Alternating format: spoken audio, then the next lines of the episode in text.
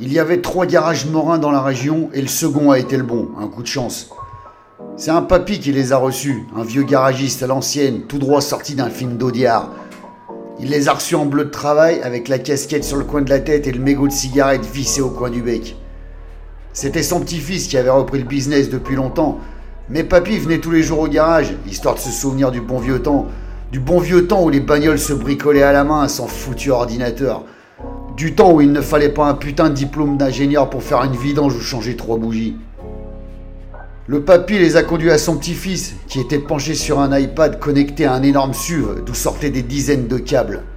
Papy a râlé contre la technologie et a balancé un gros glavio par terre avant de se barrer.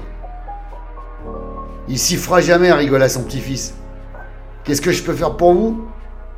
Quand Ravinsky et Moulinet lui expliquèrent qui ils étaient et ce qu'ils foutaient là, le petit-fils fut soulagé d'apprendre qu'ils n'étaient pas des poulets, et il les a emmenés dans son bureau pour discuter plus tranquillement. Ce salopard nous a bien baisé avec sa caisse pourrie, leur a expliqué le petit-fils. Faux papier, fausse carte grise, fausse CB, la totale, un pro.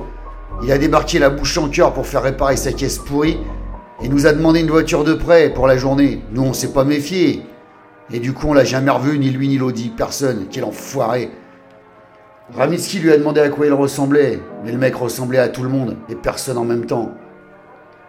Vous avez appelé les poulets lui a demandé Moulinet. Le type paraissait emmerdé. Non, justement, quand vous vous êtes pointé, j'ai cru que vous étiez des poulets et que vous veniez pour ça. Vous n'allez pas me balancer au moins. Aucun risque, leur assura Moulinet.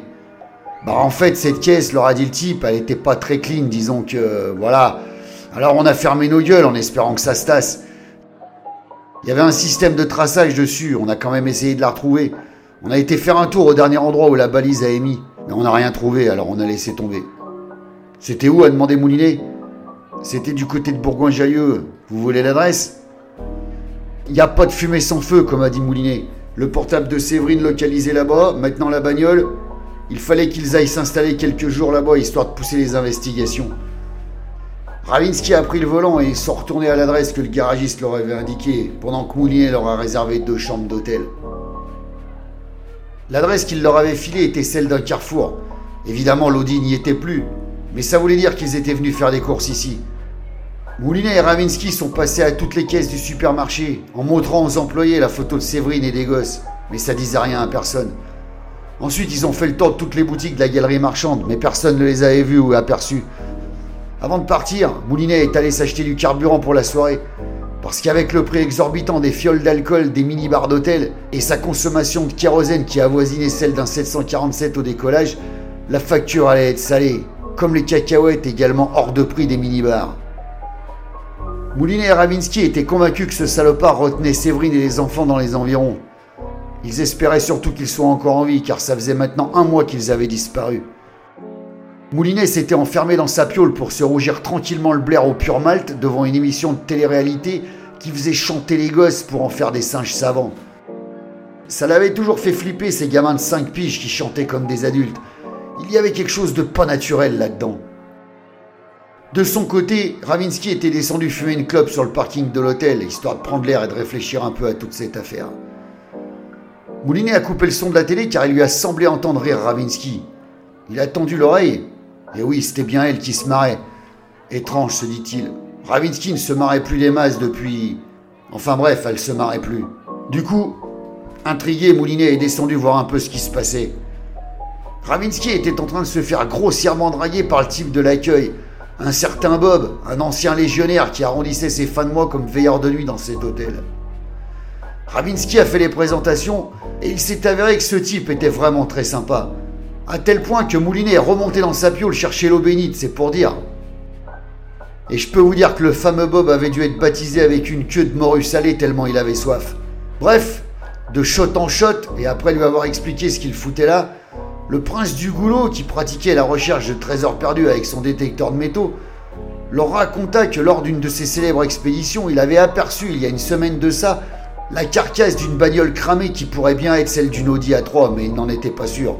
En tout cas, ce qui était sûr, c'est qu'il les y conduirait après son service. Ils n'ont pas dormi lourd cette nuit-là. L'Indiana Jones de Bourgoin-Jallieu a passé la nuit à leur raconter avec passion ses années de légion étrangère et comment lui et ses petits camarades de jeu avaient envoyé beaucoup de clients chez Saint-Pierre. Ou bien alors manger des rats pour survivre au cours de missions secrètes commanditées par l'État à l'autre bout du monde. Et tout ça en s'humidifiant très régulièrement le gosier avec une descente et une tenue de route qui forçaient le respect et l'admiration. Il faut dire que le chérubin affichait 132 kg sur la balance pour 2,02 m. Un beau bébé que Moulinet n'aurait pas aimé chatouiller sous les bras. Au cours de leur conversation nocturne, Bob leur a proposé gratuitement ses services pour s'occuper lorsque Moulinet et Ravinsky auraient besoin d'une présence rassurante et dissuasive lors de leurs prochaines enquêtes.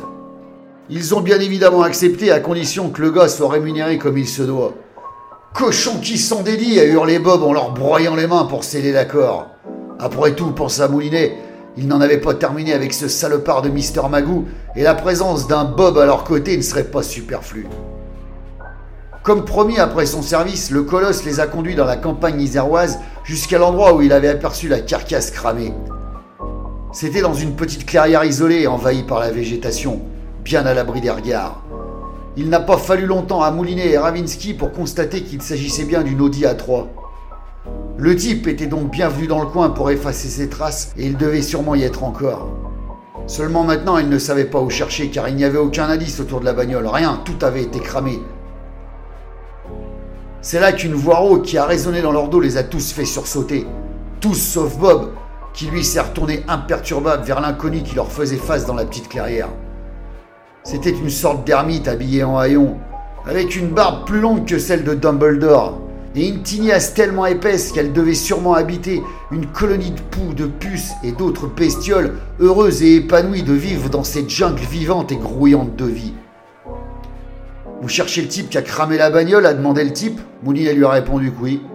Je suis allé voir les poulets pour ça, pour leur dire qu'un type avait cramé une bagnole dans les bois. Mais ils m'ont envoyé me faire foutre ces trous du cul. C'était quand a demandé Ravinsky Il y a environ un mois, si je me souviens bien. Ce type aurait enlevé une femme et ses gosses, lui expliqua Ravinsky. Est-ce que vous pourriez nous le décrire? Ça nous aiderait beaucoup, monsieur. Ma mémoire n'est plus qu'elle était, a répondu le type, mais j'ai mieux que ça. Je l'ai filmé avec mon iPhone, je l'ai pas sur moi, je l'ai laissé dans ma cabane. Mais si vous me suivez, je vous transférerai la vidéo. C'était carrément improbable et providentiel. Moulinet, Ravinsky et Bob se sont regardés en se marrant discrètement et ont suivi Gandalf à travers les bois. Après tout, qu'est-ce qu'il risquait à part choper des poux, des puces et la gale